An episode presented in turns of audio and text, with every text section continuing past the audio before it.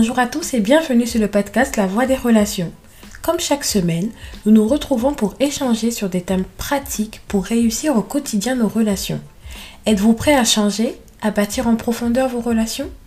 Je prie que dans cet épisode, vous soyez sensible à la voix pour marcher avec maturité sur votre voie au sein de vos relations. C'est parti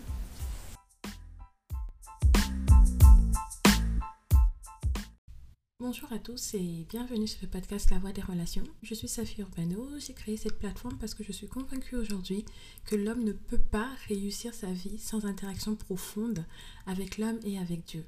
Aujourd'hui, nous sommes dans le mois de l'amitié et j'aimerais vraiment vous poser cette question d'entrée de jeu. Les moments difficiles révèlent toujours nos vrais amis?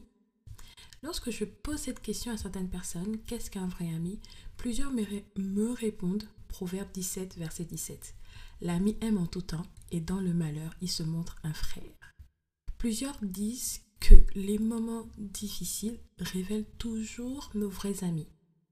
J'ai lu un commentaire biblique à propos de Proverbe 17, 17 que j'aimerais vous partager. Il est suscité, littéralement, il est enfanté comme frère pour le malheur.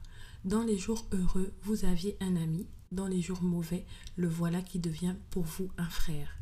De mon point de vue, devenir un frère dans l'adversité ou dans les jours mauvais implique énormément de choses.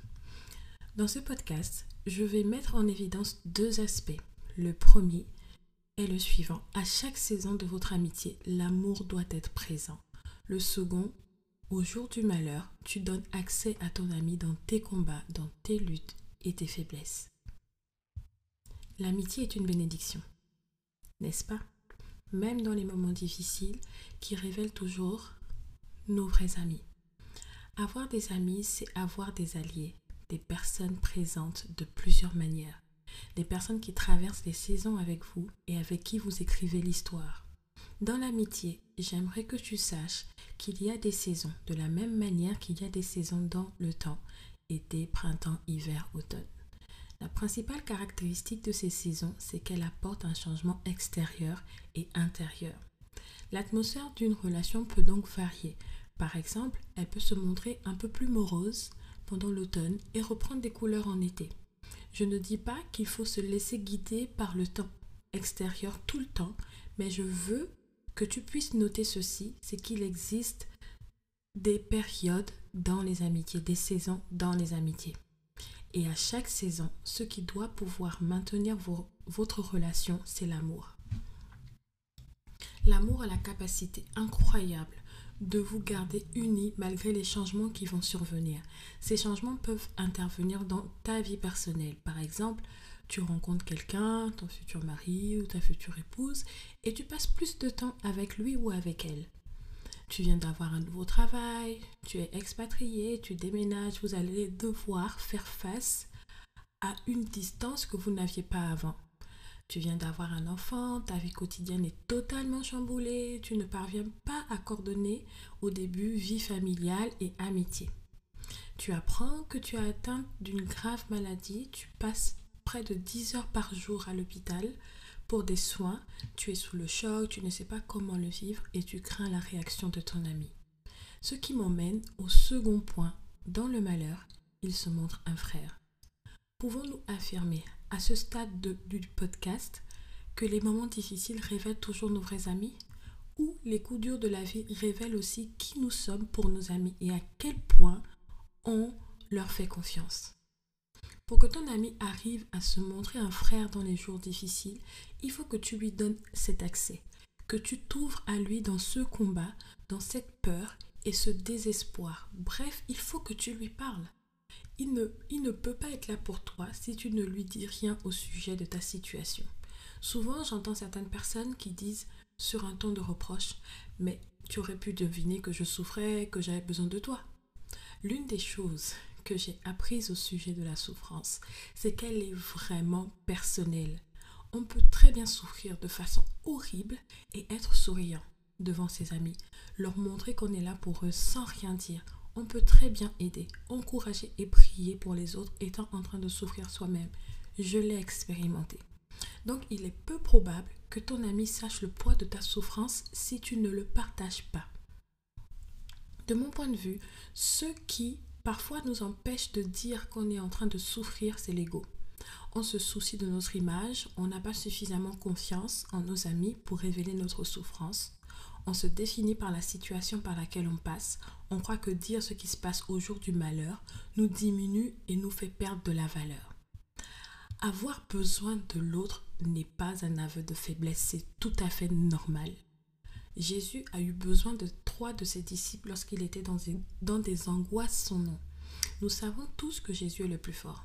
Demander un soutien à ses disciples n'a pas diminué sa grandeur, sa magnificence, son autorité et sa majesté. Souvent, lorsque je repasse dans ma tête ce passage des Saintes Écritures qui dit Quand je suis faible, c'est alors que je suis fort. De Corinthiens 12, verset 10. Ce que je comprends aussi, c'est que le côté de la force vient de nos relations. Premièrement, notre relation avec le Saint-Esprit. La joie du Seigneur est ma force, dit Néhémie 8, verset 10. Venez à moi, vous tous qui êtes fatigués et chargés, et je vous donnerai du repos. Jésus qui parle dans Matthieu 11, verset 28. Et l'autre côté de la force vient également de notre relation avec notre prochain. Malheur à l'homme seul, car s'il tombe, qui le relèvera? Ecclésias 4, verset 10. Il n'y a pas de plus grand amour que de donner sa vie pour ses amis. C'est tellement beau, Jésus, qui le dit dans Jean 15, verset 13, les amis.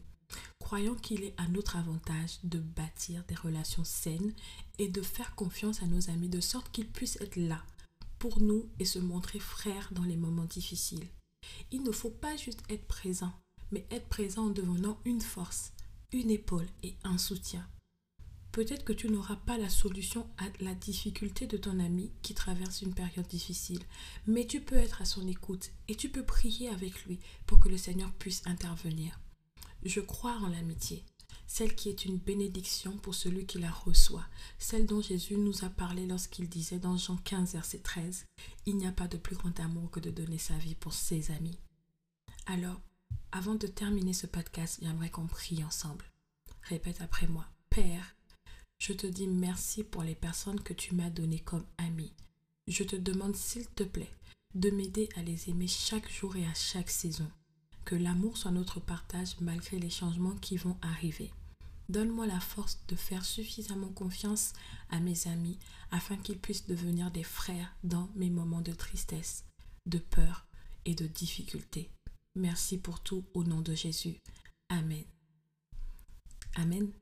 Merci beaucoup d'être de plus en plus nombreux à écouter ce podcast. Si il vous a parlé, béni, touché d'une quelconque façon, n'hésitez pas à le partager à vos amis justement et à le partager autour de vous. N'hésitez pas non plus à voter sur Apple Podcast laisser des étoiles. C'est toujours encourageant de voir vos, vos commentaires. J'y répondrai aussi sur... Euh, sur l'article, parce que c'est un article aussi que j'ai mis en ligne sur le blog saphirbano.com.